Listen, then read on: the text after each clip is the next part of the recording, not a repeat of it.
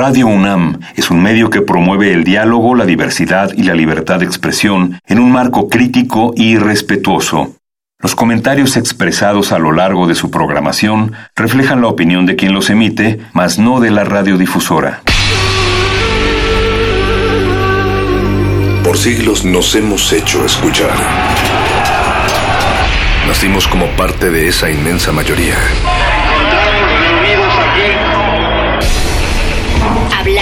Escuchar. Debatir. Proponer. Cuestionar. Está en nuestra naturaleza. Seamos instrumentos de conciencia de nuestro pueblo. Usamos el sonido porque atraviesa obstáculos. Muros. Fronteras. Nosotros somos. La resistencia.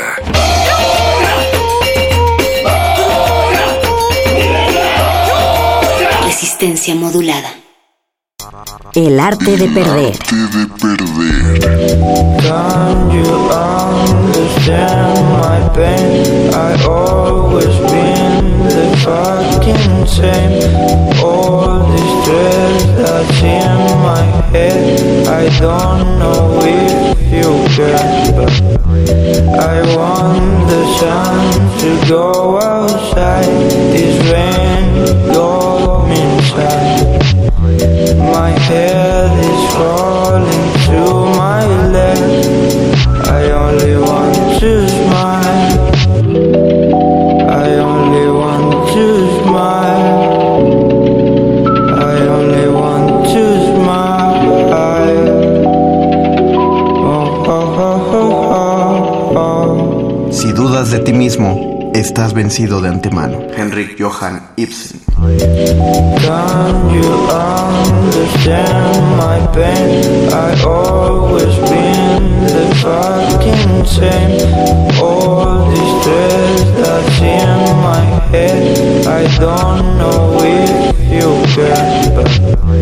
I want the sun to go outside. This rain me inside.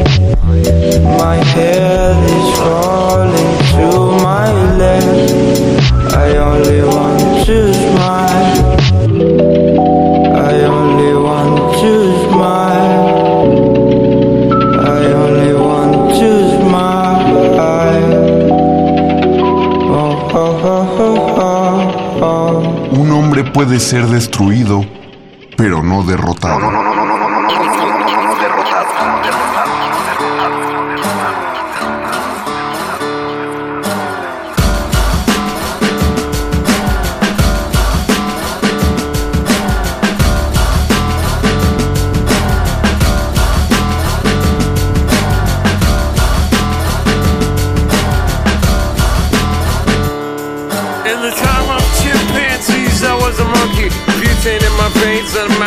The chunky with the plastic eyeballs. Spray paint the vegetables, dog food stalls with the beefcake pantyhose. Kill the headlights and put it in neutral. Stock car flaming with the loser and the cruise control. Babies in Reno with the vitamin D. Got a couple of couches, sleep on the love seat. Someone came saying I'm insane to complain about a shotgun wedding and a stain on my shirt. Believe everything that you breathe. You get a parking violation and a maggot on your sleeve. So shave your face with some mace in the dark. Saving all your food stamps and burning down the trailer park. Yo. ¿Y qué hay de la importancia de aprender a perder? ¿Dónde queda el atributo que define al buen perdedor?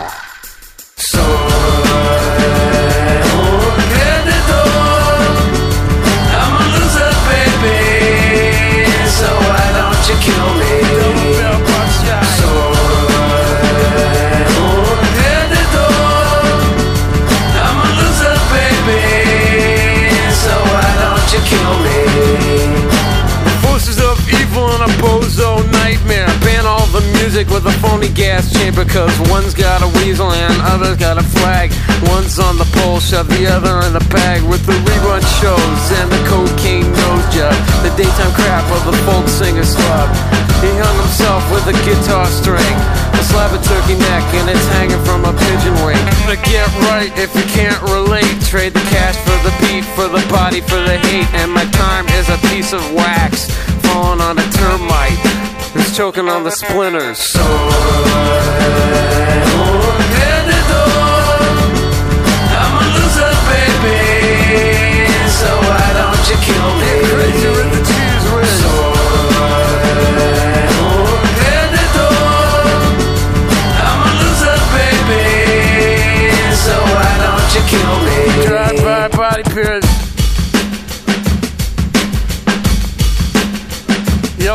down.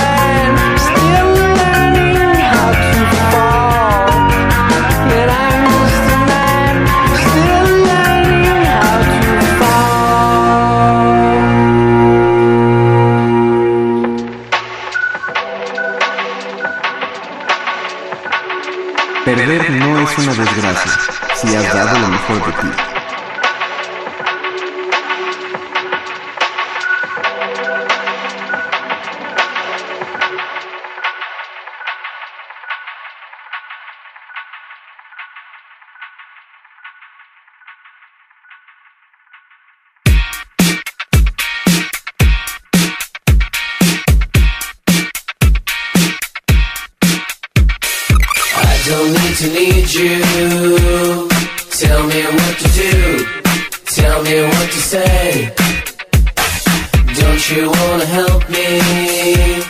Tell me what to do. Help me find a way.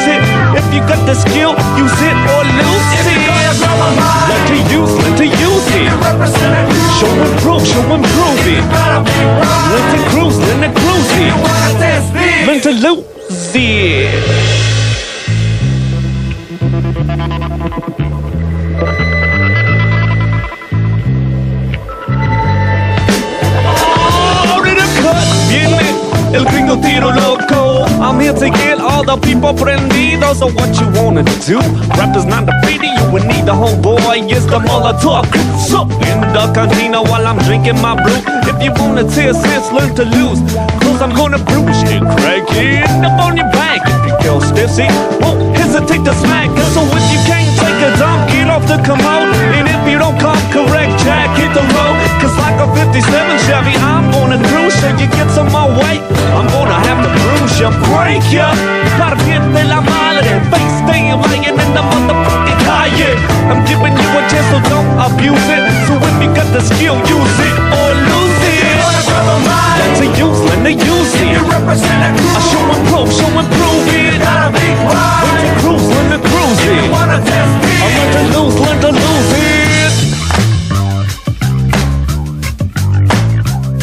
¿Sabes qué hace un buen perdedor? Practica.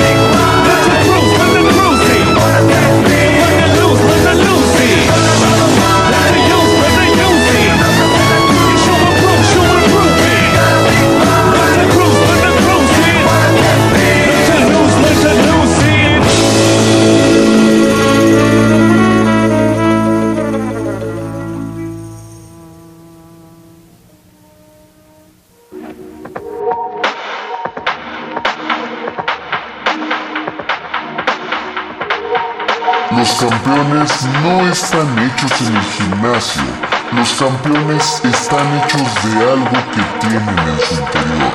Un deseo, un sueño, una visión.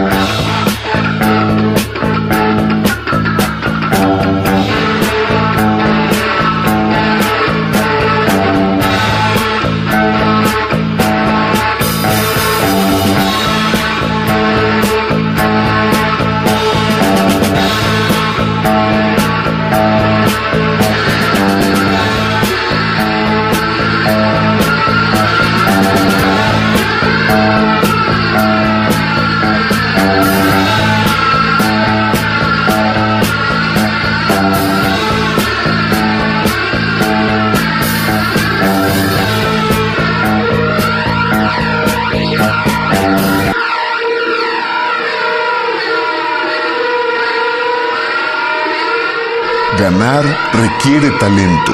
Talento.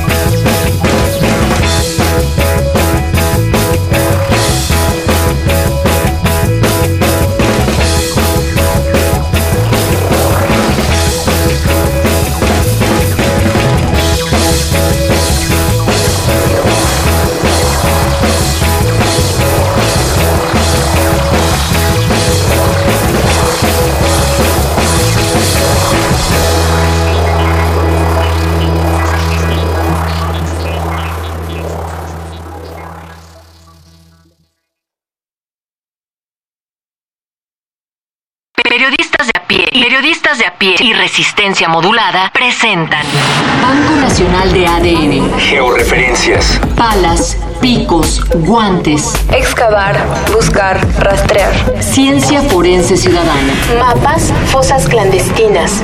esperanza. Porque buscando a otros, seguramente encontraremos a los nuestros. Buscadores, buscadores. En 2011, el Movimiento por la Paz con Justicia y Dignidad, encabezado por el poeta Javier Sicilia, retomó el tema de la desaparición forzada en México, lo que le ayudó a unir a familias de desaparecidos que habían vivido estas ausencias en soledad y silencio.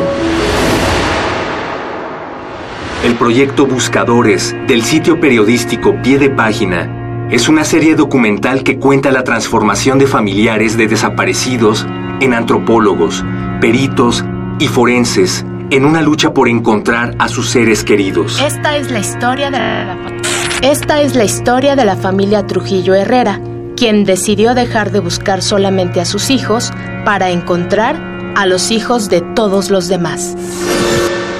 Doña Mari no puede evitar llorar cuando habla de sus hijos desaparecidos. Son cuatro. Los dos primeros, Raúl y Jesús, desaparecieron en un viaje de trabajo en Atoyac de Álvarez Guerrero en agosto de 2009. Dos años después, Luis y Gustavo desaparecieron en Veracruz cuando buscaban a sus hermanos. Las investigaciones de la familia apuntan a que en ambos casos las autoridades participaron en el crimen. Hubo un tiempo que me escondían las fotos de mis hijos, pero pues yo me enojaba hasta que les pedí de favor que no me estuvieran haciendo esto. Me los escondían porque ellos pensaban que al estarlos viendo los estaba recordando. Duré tres meses que yo no quería saber ya nada. Hasta que uno de mis nietecitos entró a enseñarme un pajarito según que se encontró tirado ahí en el patio. Y le dice al otro niño, ¿a dónde vas? Dice, le voy a enseñar este pajarito a mi abuelita. No, dice, ni vayas. Ella, no los quiere. Ella, no los quiere. ¿Quién sabe qué le pasa? María cuenta que ese día inició su búsqueda. Por dos años la familia acompañó el proceso legal con una investigación propia que acabó poco a poco con sus esperanzas y sus recursos. Estaban a punto de abandonar la búsqueda cuando Javier Sicilia recorrió México con las caravanas por la paz. Cuando fuimos en las caravanas y que todo el mundo salía y decía, yo también tengo a mi esposo desaparecido, yo tengo a mis dos hijos, yo tengo a mi hija, yo tengo... Y yo dije, Dios mío, pues ¿qué es esto? Y ahí fue donde yo entendí. En 2011, María y sus hijos, Juan Carlos y Miguel, crearon Enlaces Nacionales, una organización que une a decenas de familias con historias similares para formar una red de apoyo y búsqueda de desaparecidos.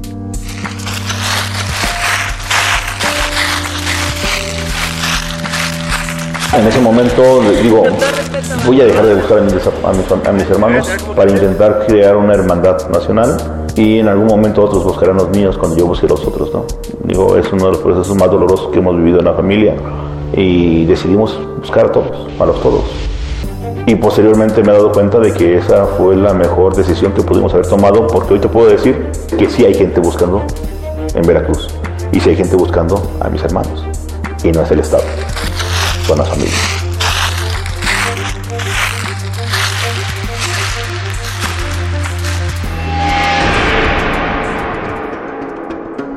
La historia de la familia Herrera fue realizada por Jimena Natera, reportera audiovisual especializada en cobertura de derechos humanos, y Daniela Pastrana, directora editorial del sitio Pie de Página. Pie de Página. Periodistas de a pie y resistencia modulada presentan. Buscadores en un país de desaparecidos ganó el tercer lugar en la categoría multimedia del concurso POI Latam. Para consultar el sitio con las producciones audiovisuales, visita www.piedepagina.mx diagonal buscadores. Guión y adaptación para radio, María Teresa Juárez y Jimena Natera. Voces, María Teresa Juárez, Héctor Castañeda y Natalia Luna. Producción, Oscar Sánchez.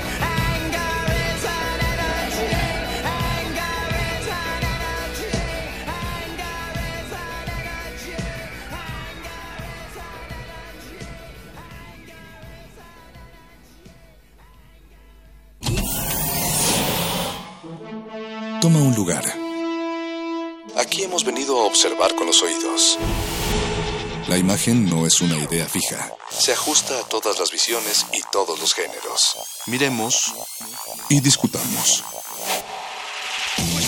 De retinas. Un horizonte sonoro para vivir el cine. De retinas. Yo no quiero eso, lo único que quiero es seguir siendo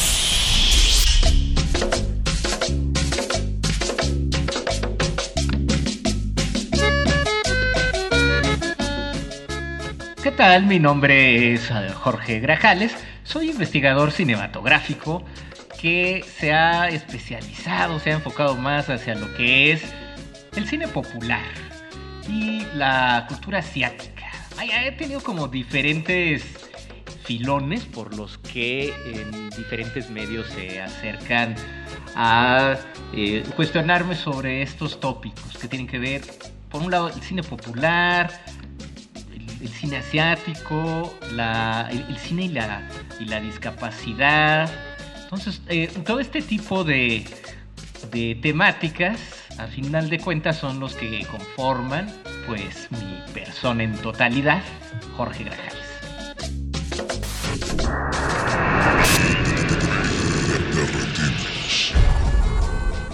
De las primeras películas que recuerdo haber visto, en, en sala de cine, porque también recuerdo haber visto otras en, eh, en formatos pequeños, es decir, en la televisión, video, etcétera.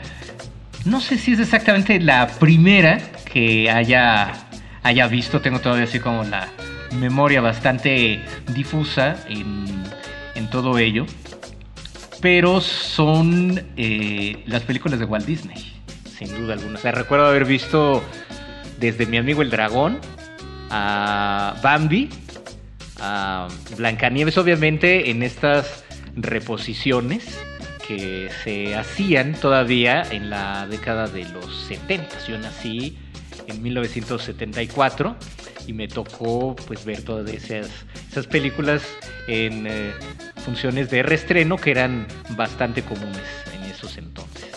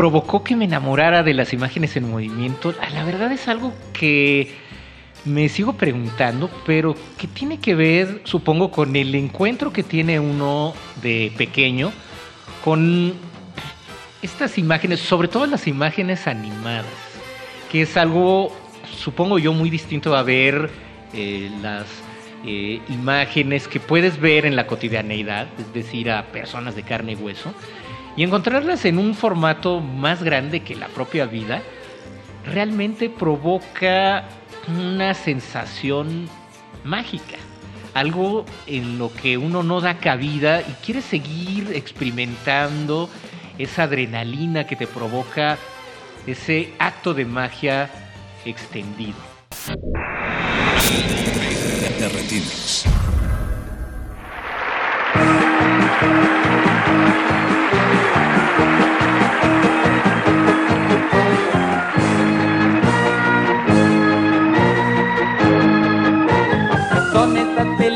Películas que vemos en el cine, las que nos dan miedo aunque luego se nos quite. Las películas me hacen muy feliz. Los domingos siempre al cine quiero ir.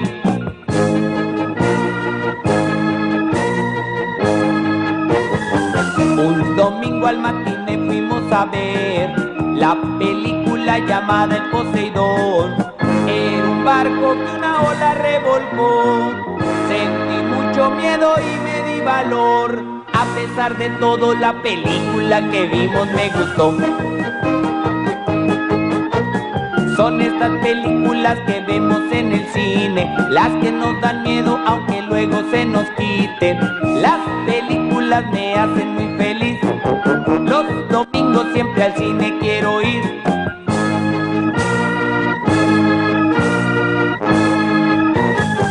Otro domingo al matiné una gran película llamada Tiburón. En la playa todo mundo se asustó. Sentí mucho miedo y me di valor. A pesar de todo, la película que vimos me gustó. Son estas películas que vemos en el cine, las que nos dan miedo aunque luego se nos quite. Las películas me hacen muy feliz. Al cine quiero ir.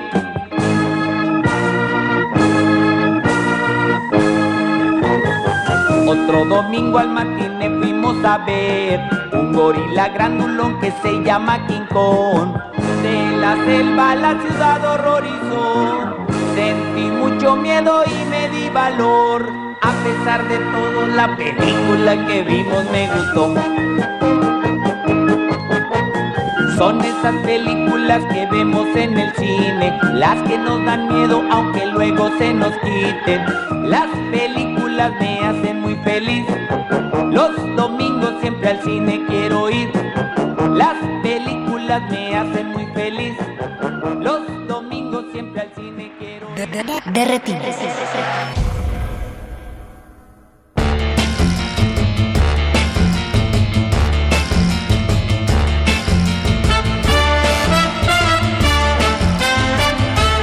Bueno, aparte de dedicarme a ser investigador cinematográfico, también eh, tengo la fortuna de realizar cineclubes.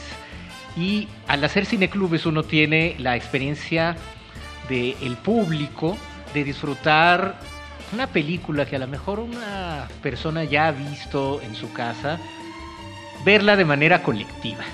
Y a mí me parece que una muy buena parte de lo que es esta magia del cine tiene el hecho de que uno puede compartir esto con desconocidos dentro de una especie de comunión, de una misa cinematográfica que te pone en contacto con las emociones de las demás personas. Se comulga con la imagen en movimiento y se crea una sensación muy especial que cuando uno va a ver incluso una película que ya has visto, al verlo con un público diferente te crea otra sensación. Eso es a mí lo que me parece más impactante de- del cine. Es algo que incluso uno viendo el cine ahora en casa, con todas las facilidades que existen gracias a- al streaming, a, pues a la tecnología de hoy día, no te transmite esa sensación, por lo menos en mi caso.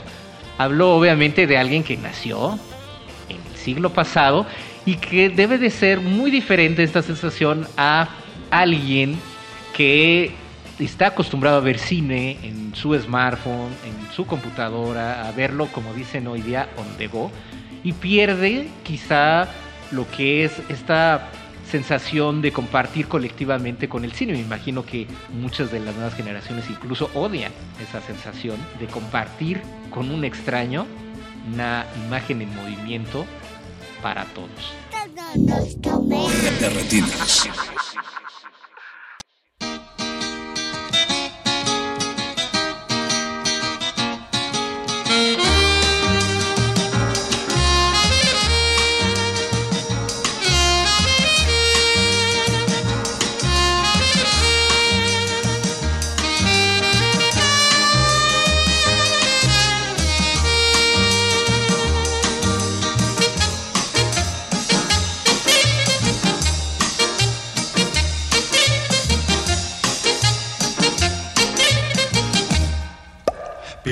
Of the blob, it creeps and leaps and glides and slides across the floor, right through the door and all around the wall. A splotch, a blotch, be careful of the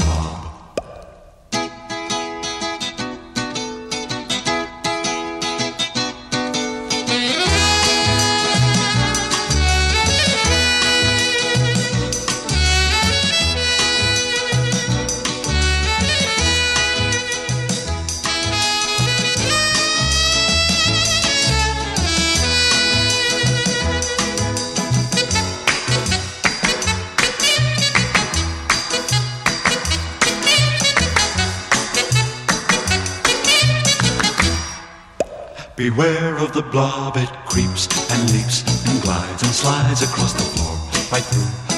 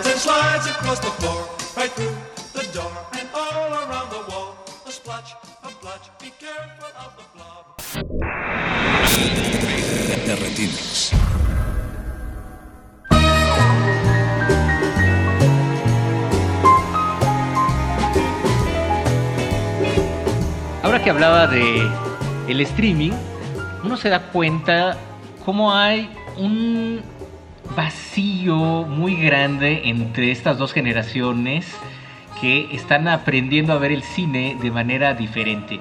Es decir, la gente que, como yo, está acostumbrada a ver el cine en una sala cinematográfica de manera colectiva y ahora acostumbrarse a verlo pues, en casa, en streaming, Netflix y demás plataformas, contra la experiencia de las personas jóvenes que están acostumbradas a ver el cine en el formato de streaming, de video, Blu-ray, ya son los menos, pero sobre todo verlo en formato casero y después aventurarse a ir al cine. Creo que es dos maneras diferentes de, de ver el cine. Obviamente, eh, quienes crecimos viéndolo de esta manera colectiva, estamos todavía muy reticentes a verlo de la manera en que hoy día se ve el cine, pero también hay que aceptar que estamos viviendo unas épocas de cambio de paradigmas. En el siglo XXI se están resquebrajando viejos esquemas que vienen desde el siglo eh, XIX en cuanto al cine se refiere, en cuanto a la apreciación del arte y que en el cine está muy presente esto porque hay que tener en cuenta que el cine es, al final de cuentas, un invento fotoquímico que todavía se seguía viendo en el siglo XXI, cuando el siglo XXI ya demanda ver algo que precisa ser del siglo XXI como es el cine digital.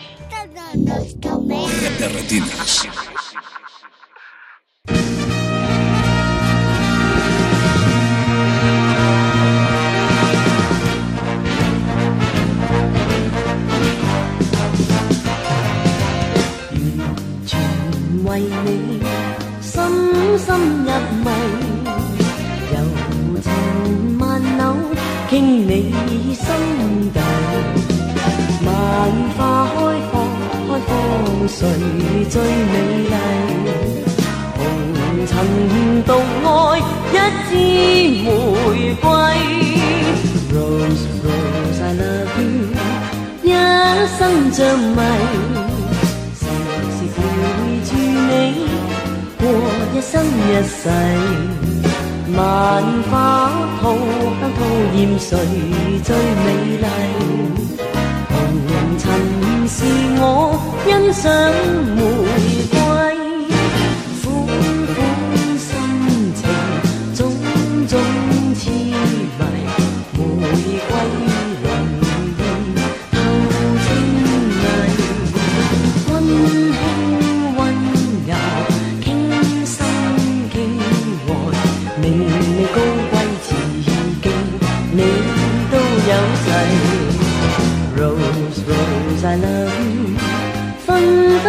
入迷，时时柔情伴我，纵爱一生一世。万花开放，香吐艳谁最美丽？红尘独我偏心玫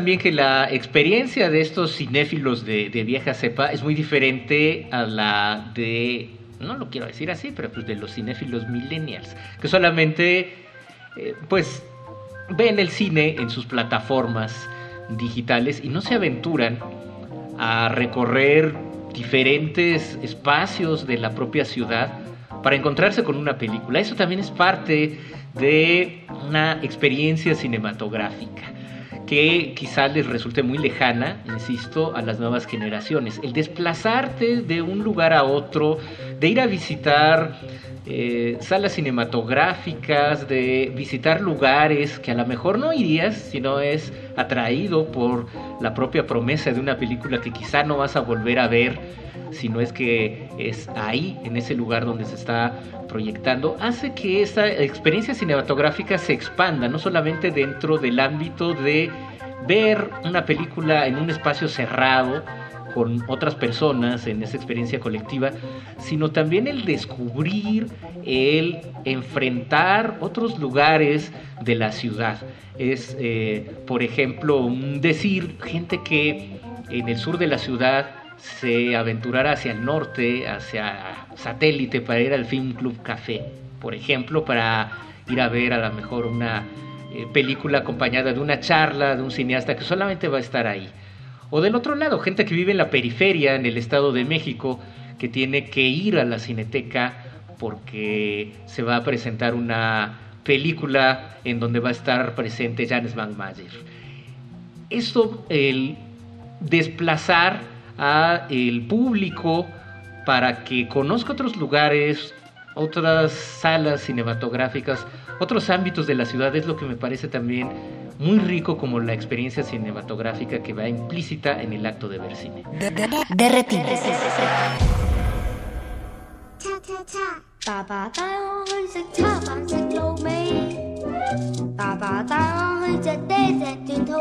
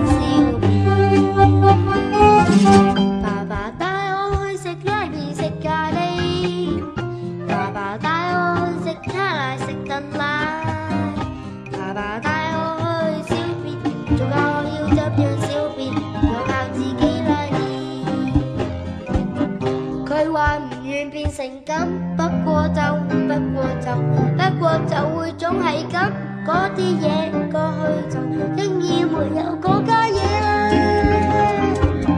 所以没法不离开，以后全部靠自己，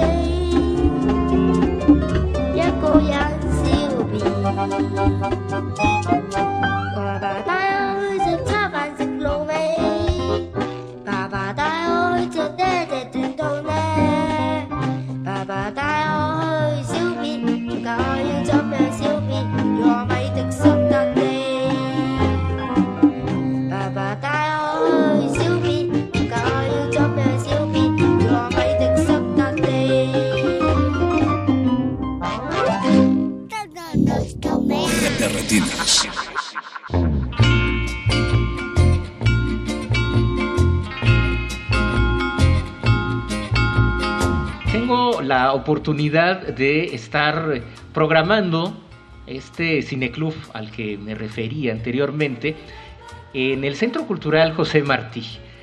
Es un eh, lugar que ha sido bastante benevolente con la propuesta que, eh, que les presenté, que es darle cabida al cine popular de diferentes naciones.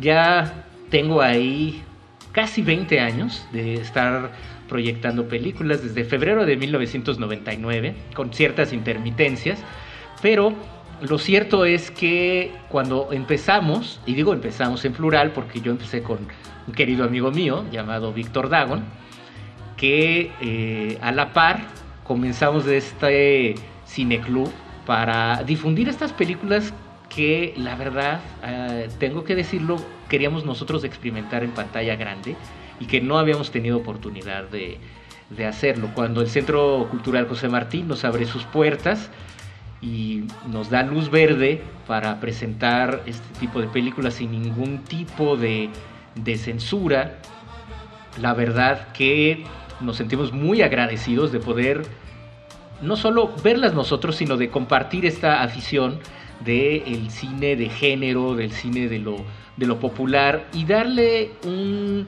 merecido reconocimiento que en aquellos entonces, en 1999, hay que decirlo, pues no, no lo tenía. Creo que a lo largo de estos ya casi 20 años, sí ha habido una revaloración del cine de género, del cine popular, no solamente de parte de, de espacios como el que tengo en el Centro Cultural José Martí, sino en otros cineclubes y también por parte de cineastas que le han rendido tributo al cine popular, el cine de género, no solamente en México, sino de manera internacional.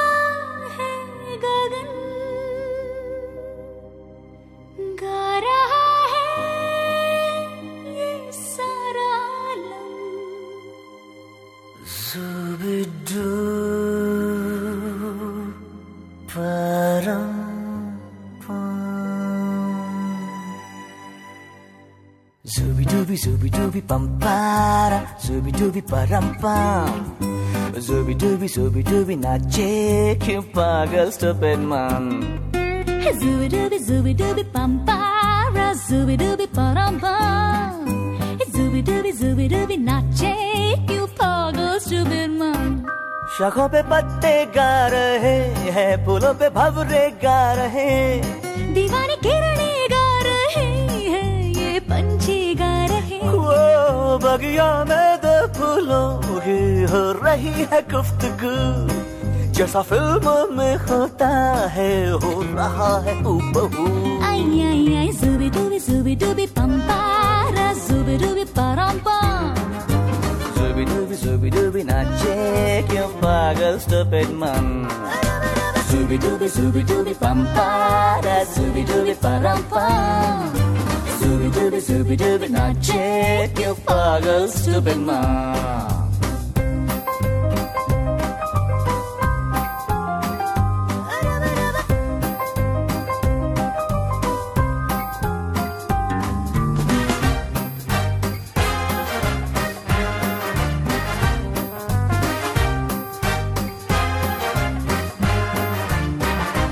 हाँ, रिम झिम रिम झिम रिम झिम सन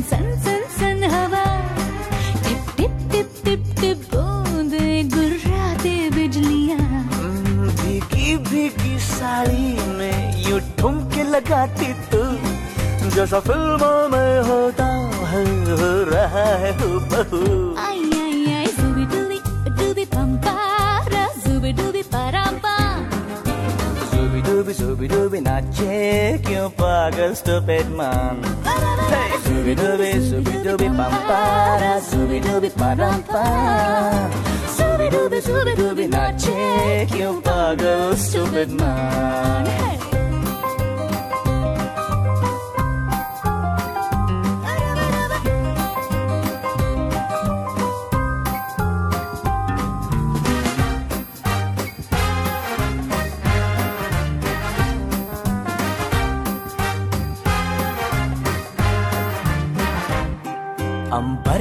चाँद ज़मीन पर इतरा के गा रहा।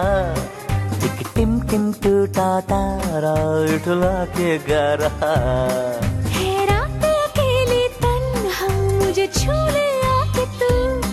जैसा फ़िल्मों में होता है हो रहा है हूबहू। डूबी जुबी डूबी पंपा जुबी डूबी परम्पा जुबी dooby na check you pagal stupid ma Zooby dooby zooby dooby pampara zooby dooby parampa Zooby dooby zooby dooby na check you pagal stupid ma Zooby dooby dooby dooby dooby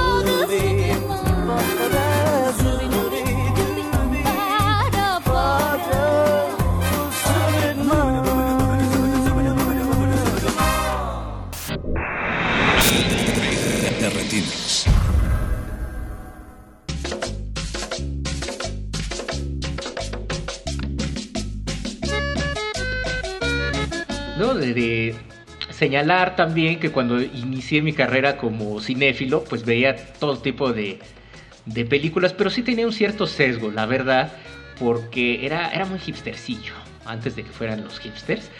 Me leía todas las revistas cinematográficas que podía conseguir, eh, la revista de cine, en casa, pues compraba en el periódico y leía todas las críticas cinematográficas sin falta y pues les hacía caso y luego repetía como lorito, como periquito, pues todo lo que decían, ¿no? Desde García Tsao, Tomás Pérez Turret, en fin. Y ellos tenían un, una animadversión muy evidente hacia el cine asiático y me la lograron contagiar. Yo nunca fui desde pequeño fan del cine de, de artes marciales, me provocaba así como sarpullido, como decían estos mismos críticos no me gustaba desde los propios títulos, este, El maestro borrachón y El maestro de los dedos rotos. Decía, estas películas que ya desde el título como que suenan algo que no hay que verse, ¿no? Como que hay que eh, omitir. Fue hasta que en otro tipo de, de, publicaciones que también leía, sobre todo de cine de, de horror, como en revistas del tipo Fangoria, donde empezaron a darle seguimiento al cine asiático, un cine asiático diferente, distinto, que tal como lo presentaban se me antojaba mucho. Eran películas de corte fantástico, pero también películas eh, criminales. Y, me surgió esa curiosidad de empezar a buscarlas aquí y de cambiar mi concepción de lo que era el cine asiático. De tantas de estas películas que hablaban, sobre todo de cineastas como Yong-Gu, descubrí que en Indie Cine efectivamente las habían reseñado. Encontré los títulos en español y bueno, las reseñas... Eh, no eran muy favorables hacia esas películas. Cuando me puse a buscarlas en el videoclub, fue aparte una gran coincidencia porque las encontré en el videoclub de la esquina de mi casa. Dos películas de las cuales hablaban mucho, A Better Tomorrow y The Killer, las dos de Jong-Gu que aquí en México se llamaron El Sindicato del Crimen y Contacto Brutal, respectivamente. Cuando las vi, para mí fue como descubrir nuevamente el cine. Me contagiaron de algo que ya había perdido, que era una sensación nuevamente de magia, de gozo, de cosas que no había visto antes. Y fue ahí cuando dije, ya no hacerle caso tanto a los críticos, hay que uno buscar su propio rumbo, descubrir las películas, no dejarse llevar y ser más aventurero en ese aspecto en cuanto a descubrir el cine. Si no hubiera sido así, la verdad me hubiera negado el placer de descubrir el cine asiático. Y qué cosa curiosa, hoy pues me eh, catalogan como eh, experto en, cine asiático. Pero de no haber sido por ese punto de transición, de abrirme a, a buscar otras cosas, creo que no, no sería, eh, ya no digamos experto en cine asiático, ni siquiera me hubiera gustado el cine asiático. En cuanto a la crítica se refiere, la sigo leyendo porque me parece muy importante leer acerca de cine. Solo que ya hay que ser más en esta cuestión de la lectura cinematográfica, pues más quisquilloso. También hay que aprender cómo a separar qué es lo que te puede servir, qué es lo que no. Y también depende de, de qué críticos de, de cine. Es, yo creo que también la experiencia de eh, ver cine se enriquece con la experiencia de leer cine. Y eh, no solamente las eh, críticas que antes pues salían en, periódicos, sino ya también ensayos mucho más académicos sobre, sobre cine. Me, me parece muy rica también la, la, experiencia de cómo se conjuga una una experiencia que es la de escribir sobre cine, sobre la otra que es la experiencia de, de ver, incluso la experiencia de platicar sobre cine, son eh, muy, muy diferentes entre sí, pero son muy enriquecedoras para aquel que se quiere involucrar en el disfrute, en el entendimiento de lo que es el séptimo arte. De, de, de cha cha cha 爸爸帶我去食叉飯食卤味，爸爸帶我去食爹隻斷肚呢，爸爸帶我去食黐飯，又帶我去食餃子，仲叫兩個蛋挞。爸爸帶我過大海食葡國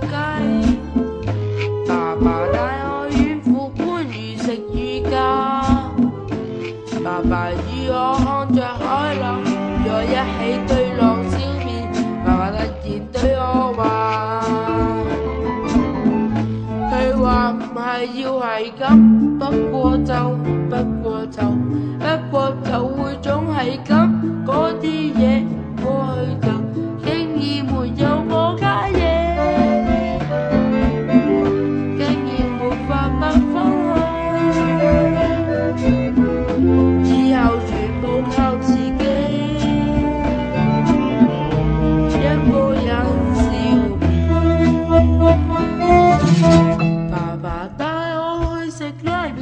咖喱，爸爸帶我去食卡拉食特奶，爸爸帶我去小便，仲教我要怎樣小便，要靠自己來練。佢話唔願變成咁，不過就不過就不過就會總係咁。嗰啲嘢過去就竟然沒有嗰家嘢啦，所以沒法不離開，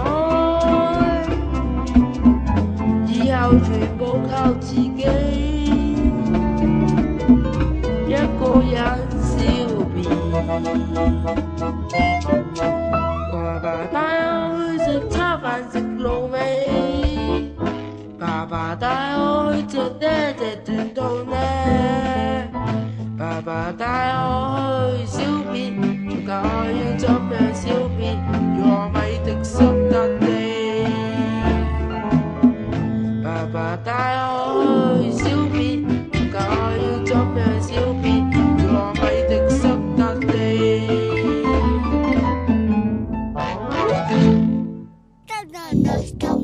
Retinas.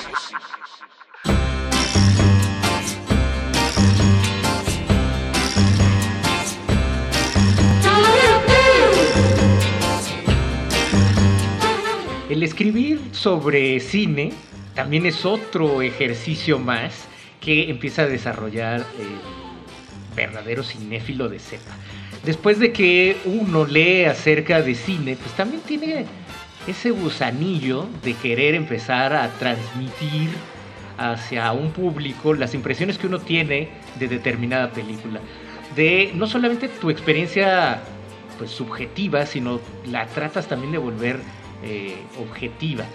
El empezar a escribir sobre cine, pues me parece que es algo natural en cualquier eh, cinéfilo. Hoy día es mucho más sencillo porque puedes hacer eco de tu opinión a través de las, de las redes sociales, de escribir en, blogs, eh, de externarlas de manera hablada a través de pues las diferentes plataformas como YouTube, iBooks, en fin, ¿no? Y hay como distintas. En mi época, pues me tocó todavía eh, colaborar de manera editorial en eh, algunas revistas. Yo empecé escribiendo en un fanzine con mis amigos acerca precisamente sobre cine. Recuerdo que la columna se llamaba Mundo Bizarro. Ya era muy eh, enfocado a lo que era pues todo este cine despreciado por la, la gran crítica y que pues la verdad es el cine que te llama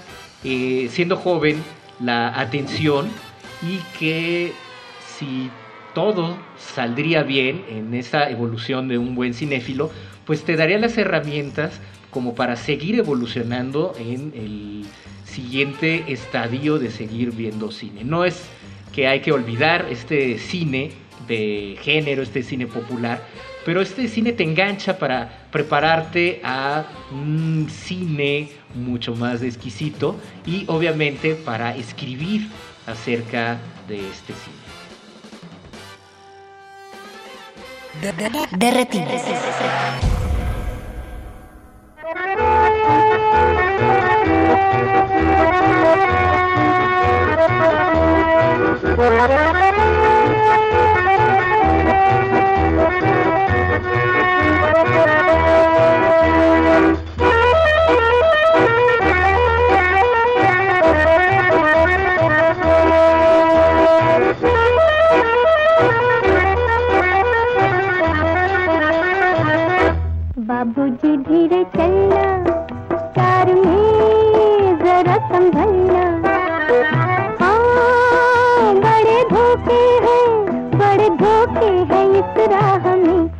बाबूजी धीरे चलना कार में जरा संभलना।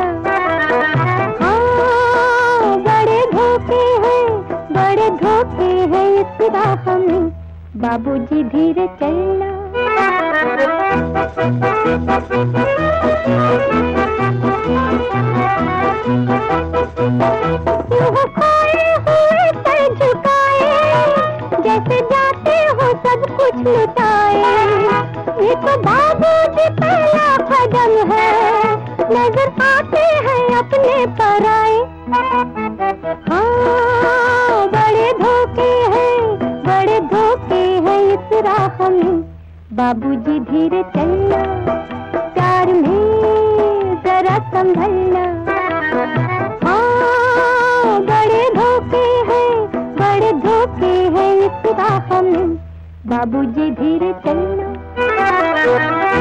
Thank you.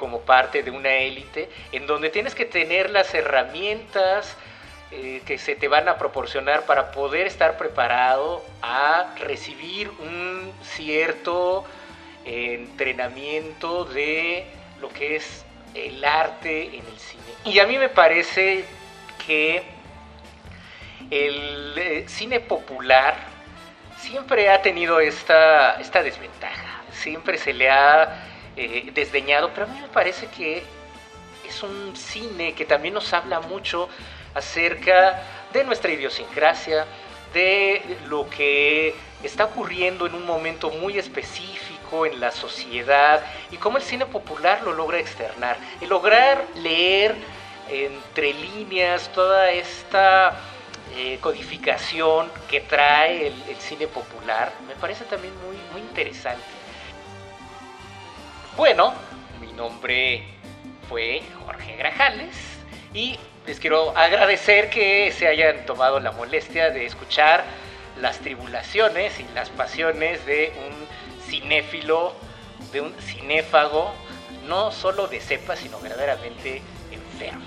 Les agradezco que hayan tenido esa atención y pues haberles transmitido esa pasión por el cine y que ustedes mismos la repliquen y la pasen como el virus del aro a sus conocidos y a los desconocidos.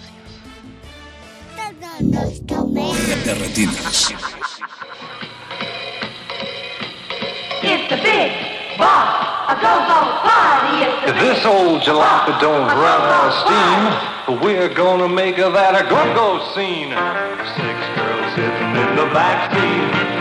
Six guys hanging out the rear. If you're tall and thin, we can squeeze you in. Then we'll all split for the shore. The go-go party.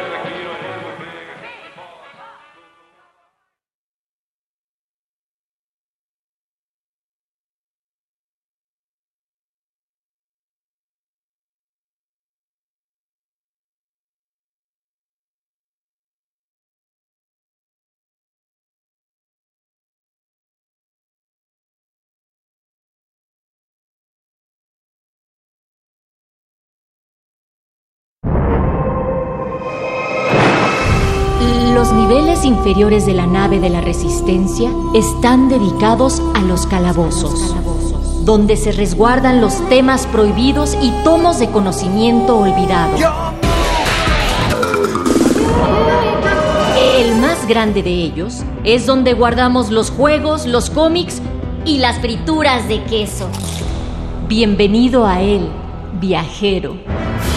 El calabozo de los vírgenes. El calabozo de los vírgenes.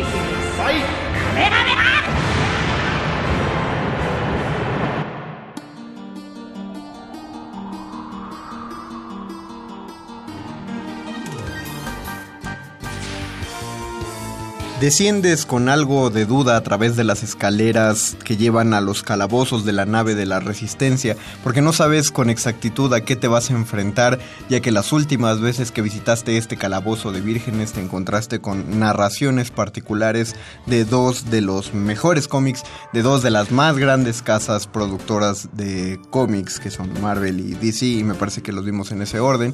Pero en este caso no estás escuchando una narración como aquellas, no, no estás recibiendo recibiendo la información de un cómic que pudiste o no haber leído. Esta vez simplemente vuelves a escuchar la voz del ñoño Master que te da la bienvenida a este calabozo de los vírgenes, pero no te dejes engañar, no estás viendo o escuchando más que un holograma porque aunque estás en el calabozo y puedes saber que yo estoy aquí contigo, en realidad no estoy aquí, esto es un programa grabado, como toda resistencia modulada ha estado grabada esta semana, porque pues seguimos seguimos honrosamente de vacaciones, bendito sea todos los cielos que estamos ya descansando. Bueno, en este momento no dejaré de hablar acerca de lo extraño que es esto, en el que yo estoy hablándote a ti.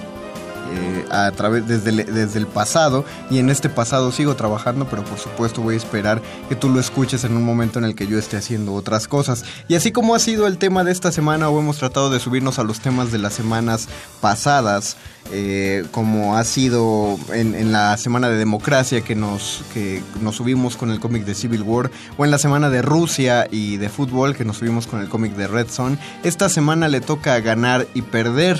Y pues a ante la gran duda de pensar cuál, cuál cómic o cuál novela gráfica podía, podíamos relatarte, querido, querido escucha, en lugar de pensar en, en algún cómic que desequilibrara la balanza entre si narramos más sobre Marvel o narramos más sobre DC, preferimos hacer otro especial de soundtracks. Eh, justo como los que hicimos en algún momento en los pilotos del Calabozo de los Vírgenes cuando grabamos soundtracks de héroes y villanos allá en las vacaciones de diciembre de 2017. Pero en este caso, qué mejor cosa eh, ejemplifica la, la virtud del ganar o perder que las batallas y justamente qué hace mejor a las películas frikis que no sean esas batallas que tanto esperamos y que justamente son de las bu- bueno uno de los puntos más fuertes que suelen tener son las partituras los compositores de películas aprovechan esas batallas para pulirse con lo mejor que tengan en percusiones en violines y en trompetas y menciono esos instrumentos porque son principalmente los más utilizados para dar la sensación de batalla así que pues para esos soundtracks vamos a dedicar esta emisión del calabozo de los vírgenes. Está está larga está bueno dura lo mismo que un calabozo normal. Me refiero a que las las piezas que tienen que ver con batalla suelen ser más largas que las piezas comunes y esto tiene sentido si pensamos que en, en una escena de batalla la secuencia es mucho más larga y por lo tanto la partitura tiene que ser más homóloga al, al respecto. Fue difícil eh, escoger escenas de batallas particular con, con música de tantas películas que hay, a- había mucho de dónde sacar. Eh, me concentré en, en dos aspectos fundamentales. El primero, que la batalla fuera francamente muy buena. eh, o sea, en- eh, emocionante de ver. Y segundo, que la batalla fuera esperada de ver, ¿no? Eh, bueno, la única que rompe esa, esa regla es la primera pieza, de hecho, que vamos a escuchar y por eso va al principio, porque además es la pieza más larga, pero no deja de ser una pieza fascinante. Es curioso, en, en- en nuestros programas del Calabozo de los Vírgenes y siempre que uno busca soundtracks de películas épicas, el nombre que más le va a sonar es el de Hans Zimmer, y en este caso es la única pieza de Hans Zimmer de este programa, es la que compuso para la película Gladiador. Eh, y la, la pieza se llama Horda de Bárbaros o Horda Barbárica, Barbarian Horde, porque es la pieza que se compuso para la representación de la batalla de los bárbaros, que es, podemos decir, el primer gran combate en el que Máximo Décimo Meridio participa y, lo empieza, empieza a organizar a los esclavos como si fueran sus soldados de su ejército. Eh, es una representación donde supuestamente ellos como esclavos debían perder, así pasa en la película, pero pues gracias a la destreza del gladiador supremo es que logran, logran ganar. Esta pieza dura 10 minutos, eh, vamos a escucharla, tiene todos los matices que tiene, aparte hace un buen recorrido por todos los leitmotiv de esta película, entonces vale mucho la pena. Esto es Barbarian Horde del soundtrack de Gladiador compuesto por Hans Zimmer, esto es El Calabozo de los Vírgenes y regresamos después de esta pieza.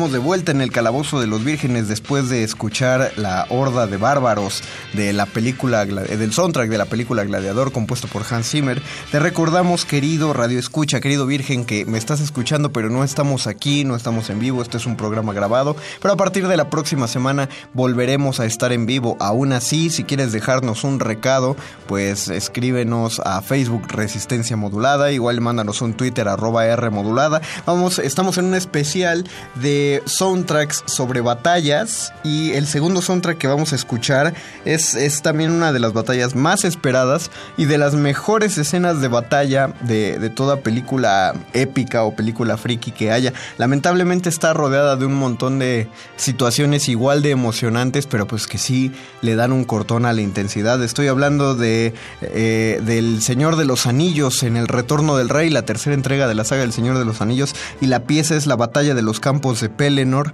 la cual yo siempre tengo el gusto de verla como escena aparte, pero siempre me salto los, los insertos que tienen ahí las escenas de Frodo y Sam, por supuesto muy importantes para la trama, pero cortan muchísimo la emoción de la batalla, de esta, con, con la música que compuso para, para toda la trilogía Howard Shore y que de hecho ya se convirtió en un himno en este tipo de películas de, películas de este, ti- de este corte fantástico. Eh, es una de las piezas también, pu- pues, no es de las más largas, pero es ta- también sintetiza un par de leitmotivs. Por ahí se escucha el, el tema de los Rohirrim y también se, alcanza a escuchar el tema de los Ur- Uruk-hai. Es adecuado para ver y es bueno imaginarse. Además transmite muchísimo la idea de batalla y la idea de toda la estética del Señor de los Anillos. Esto es la batalla de los campos de Pelennor compuesta por Howard Shore para El Señor de los Anillos, El Retorno del Rey y tú estás en el Calabozo de los Vírgenes. Regresamos.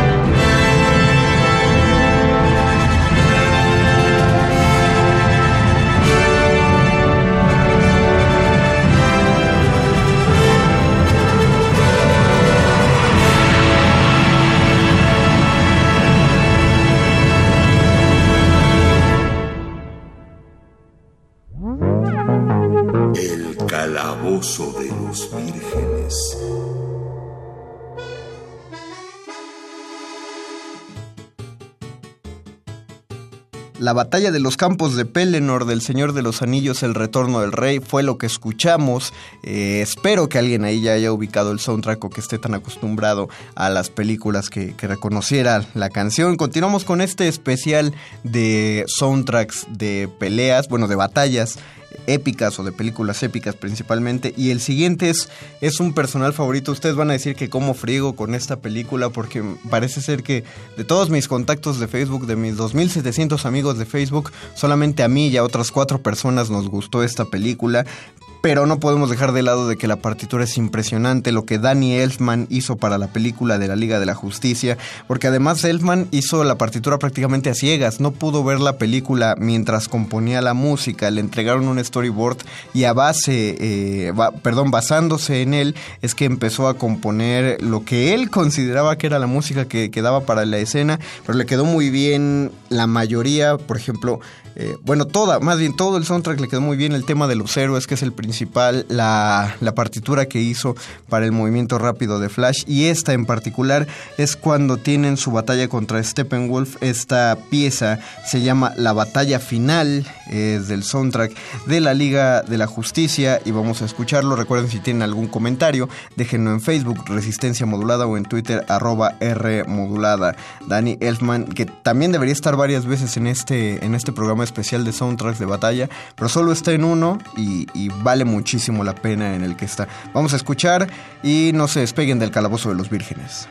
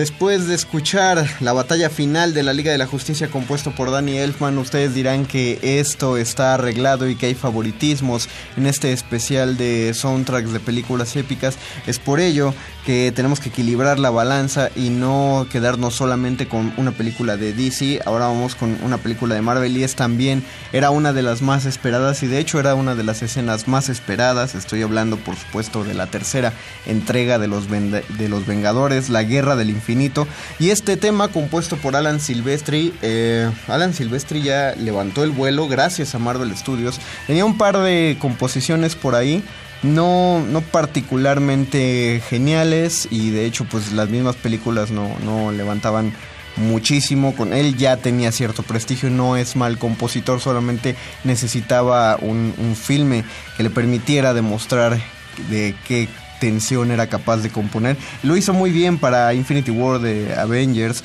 Este tema se llama Charge o A la carga y si son si vieron la película 17 veces como yo, entonces la van a ubicar fácilmente porque es el tema que suena durante la batalla de Wakanda cuando cuando al mismo tiempo está ocurriendo eh, una, una pelea en todos lados de- del universo, del infinito.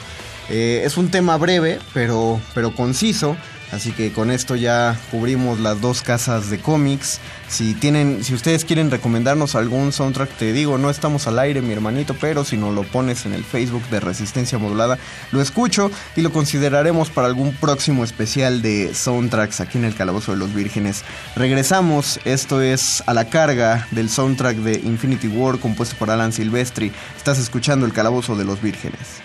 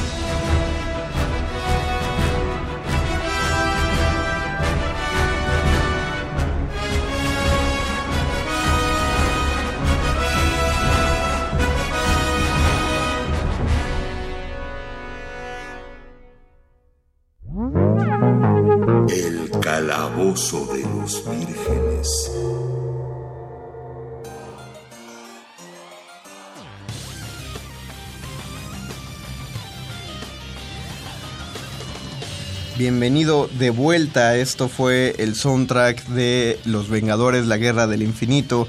Eh, compuesto por Alan Silvestri, escuchamos la pieza llamada A la Carga, ya está terminando, bueno, no está terminando, nos faltan unas dos piececitas, pero, pero en mi lista se ve más corto, ya, ya nos aproximamos pues al final de este especial de soundtracks de batalla y por supuesto no podía quedar fuera otra de las grandes sagas frikis que le dan nombre a este calabozo de los vírgenes y es Harry Potter y una saga tan larga solo podía concluir con una batalla sumamente esperada. Por eso la siguiente pieza es de la película de Harry Potter y las Reliquias de la Muerte parte 2 o los espíritus mortales como como le quisieron traducir en algunos lados. La parte 2, una, una partitura de toda la película compuesta por Alexander Desplat, un señor ya obviamente con carrera no, iban- no iban a, a contratar a cualquier pelele para componer la música de esta película, pero tampoco es, eh, no entra entre los nombres más comunes y más ubicados en el, en el mundo de las bandas sonoras. Entonces, eh, pues vamos a escuchar la batalla de Howards, que es, repito, una de las peleas más esperadas en las sagas épicas del cine. Eh, disfrútenla y regresamos a la última pieza de este especial de música de batalla en el Calabozo de los Vírgenes. Está grabado, ¿eh? así que si nos llaman a cabina, pues nos dejan recado con nuestra mamá porque nosotros no estamos aquí.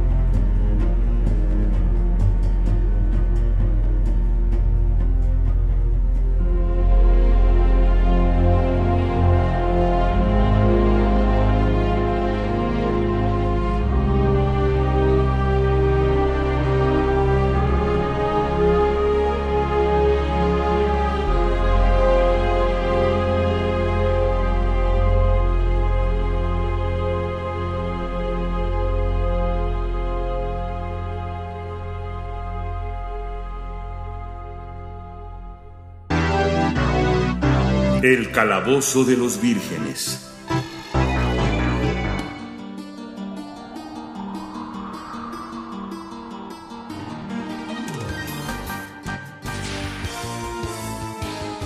Regresamos al Calabozo de los Vírgenes después de escuchar la batalla de Hogwarts del soundtrack de Harry Potter y los Espíritus de la Muerte o los Espíritus Mortales o como quieran verlo, la segunda parte, la octava película de la saga, eh, una partitura compuesta por Ale- Alexander Desplat, nombre que yo no había escuchado antes de esta película, pero ya me voy a dar un voy a tratar de darme una zambullida en lo que este hombre ha compuesto, pues lo hizo bastante bien al menos con este soundtrack emotivón, eh, bastante pues no tan no tan violento como esperaríamos un soundtrack de batalla pero lo que sí tiene es el anticipo de la batalla estos tambores que suenan cuando sabes que va a empezar la escena por la cual pagaste tu entrada entonces con eso uno se da por bien servido en, una partitura compuesta para una batalla. Y la última que vamos a escuchar ya la hemos puesto aquí en el Calabozo de los Vírgenes, ya sonó en el especial de la Guerra de las Galaxias, pero no la podíamos dejar fuera de este especial de música, de temas de batalla. Es por supuesto el tema de Anakin contra Obi-Wan de la Guerra de las Galaxias, el episodio 3 compuesto también por John Williams, igual que los primeros tres episodios, o sea, los primeros episodios originales, pues eh, no podría utilizar, o al menos no me atrevo a utilizar temas de batalla de los episodios 4, 5 y 6, porque no ubico alguna pieza de batalla que esté a la altura de, de esta, Anakin contra Obi-Wan, o Batalla de los Héroes, o Duelo de Fez, que son las más ubicadas. Esta es en lo personal, no, no solo es la más corta y lo más adecuado para este programa, sino que es de las más emocionantes, porque como dije en aquel especial, lo que conjuga la partitura y la escena eh, son dos batallas al mismo tiempo y dos batallas que esperábamos ver, que es una, la de Anakin Skywalker contra Obi-Wan Kenobi, y la otra de el maestro Yoda contra el emperador pelea que no creímos llegar a ver o que no se atreverían a hacer, pero gracias a la magia, a la magia del CGI lo hicieron. Eh, en esta partitura, si uno tiene en la memoria cómo es la batalla, pues también podemos hasta separar en qué momento está ocurriendo cuál parte y cuál escena. Entonces vamos a escucharla, compuesta por el maestrísimo John Williams, Anakin contra Obi-Wan, el episodio 3 de Star Wars, eh, para terminar este programa grabado del Calabozo de los Vírgenes, este especial de los mejores temas de batalla de películas. Regresamos.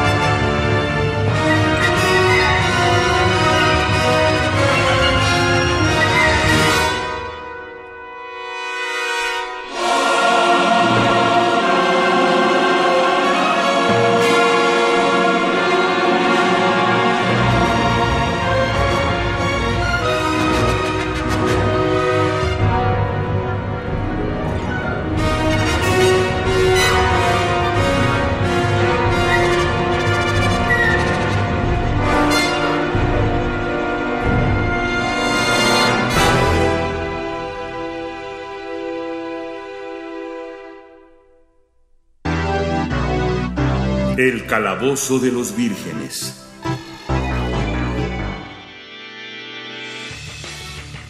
Con este tema, el de Anakin contra Obi-Wan del tercer episodio de la Guerra de las Galaxias, compuesto por John Williams, es que llegamos al final de este especial de los mejores temas de batalla en películas épicas del Calabozo de los Vírgenes. Esto para celebrar nuestro último programa grabado de vacaciones, nuestra última semanita de vacaciones, apenas va empezando. Así que si también están descansando, disfrútenla. Ya la próxima semana nos vamos a escuchar en vivo otra vez, más de una voz, no nada más mi molesta voz de ñoño Master, van a estar los demás locutores acá. Y pues estaremos contentos de volver a platicar con ustedes, ya, ya con más energía y ya sin todo el cansancio y sueño que acumulamos desde las vacaciones de Semana Santa hasta estas vacaciones de junio, para llegar a un buen, con buen ánimo al jale. Y justo me- justamente como estas descripciones de, de piezas me las aventé con buen tiempo, eh, quise dejar algo de, de pues de unos minutitos para un bonus track. A ver ya Paquito de Pablo que va a armar esto, ojalá le dé tiempo de meterlo y ustedes lo ubicarán porque también es, es una buena canción que se usó en batalla, no es un tema que fue compuesto para batalla, por supuesto que no, pero solamente alguien como Quentin Tarantino podía meterlo muy bien en una escena de batalla y hacerlo bastante, bastante adecuado para que fuera épico. Estoy hablando de todas las películas donde mete canciones ya hechas en sus batallas. Esta es de Kill Bill volumen 1. La canción es de Santa Esmeralda, se llama el grupo, y la pieza se llama Don't Let Me Be Misunderstood, que muchos la recordarán justamente de la última pelea de, de katanas entre la novia y ya ni me acuerdo cómo se llama esta mujer, pero ustedes saben exactamente de qué estoy hablando. No va a sonar completa, va a sonar lo que pueda sonar antes de que se acabe este programa. Mientras tanto, yo me despido a nombre de toda la producción de Resistencia Modulada de Radio UNAM, de el operador aquí en las cabinas de grabación. En el pasado, porque ustedes ya lo están escuchando en el futuro cuando yo lo digo, me despido de ustedes. Yo soy el Mago Conde, el ñoño master de este programa. La próxima semana ya nos escuchamos en vivo. Paz, resistencia. Hasta la próxima.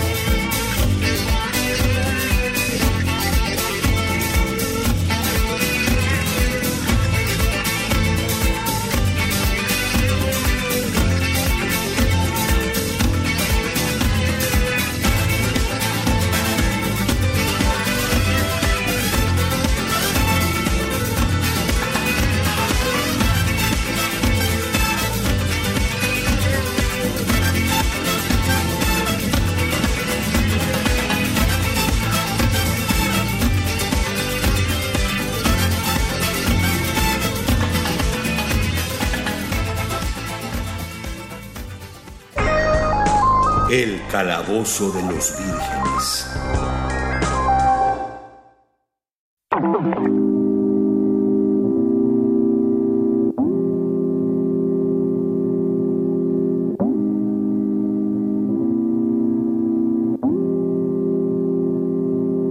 Now did you see me? I killed a man. They all stayed down, but he chose to stand. And girl, did it hit you deep? Watch his mind see across the pavement, beat down the slabs that meet each and every single one of your feet. that you will ever know the limitations of a clone? They kept me on my.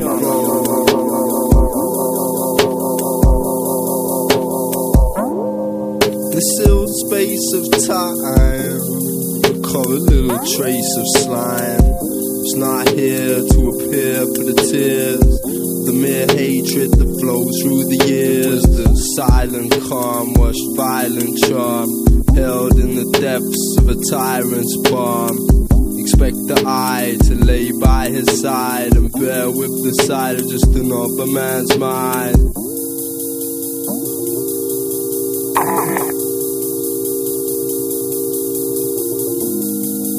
Must mistake the high. Cool these breaks, these stakes will lie. I was not born to be torn. I was born to be exposed in the storm and held warm. In the high heat of mother, sat by the feet of your lover. Beat down to see one another. I dug through these graves to uncover a pile of bones mixed with violent tones. Forced through the earth with these silent drones. I'll see through time, evading the miles. I'll breathe in time and on another guy's side.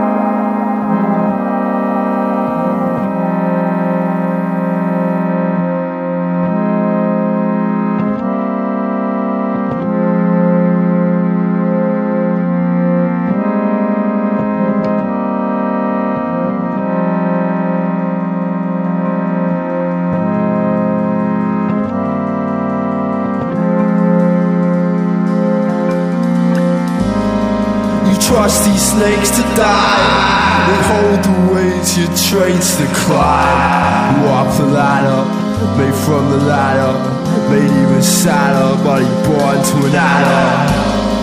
I'm on the deck of a bridge. You took your time to plant a seed, a seed of hate. The plagues you played, so bear witness to the state that states. You are the body of song. Strong across this globe? Pinnacle of crumbs. See these hands, see what they crave to be done. You are, you are this useless eye that's gone too far.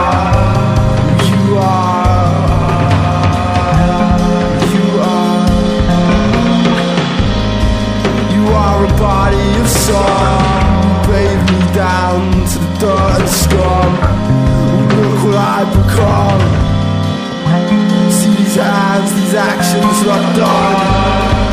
Warfare beating down, black blue brains out. This drain will be cloud. Let their brains be drowned.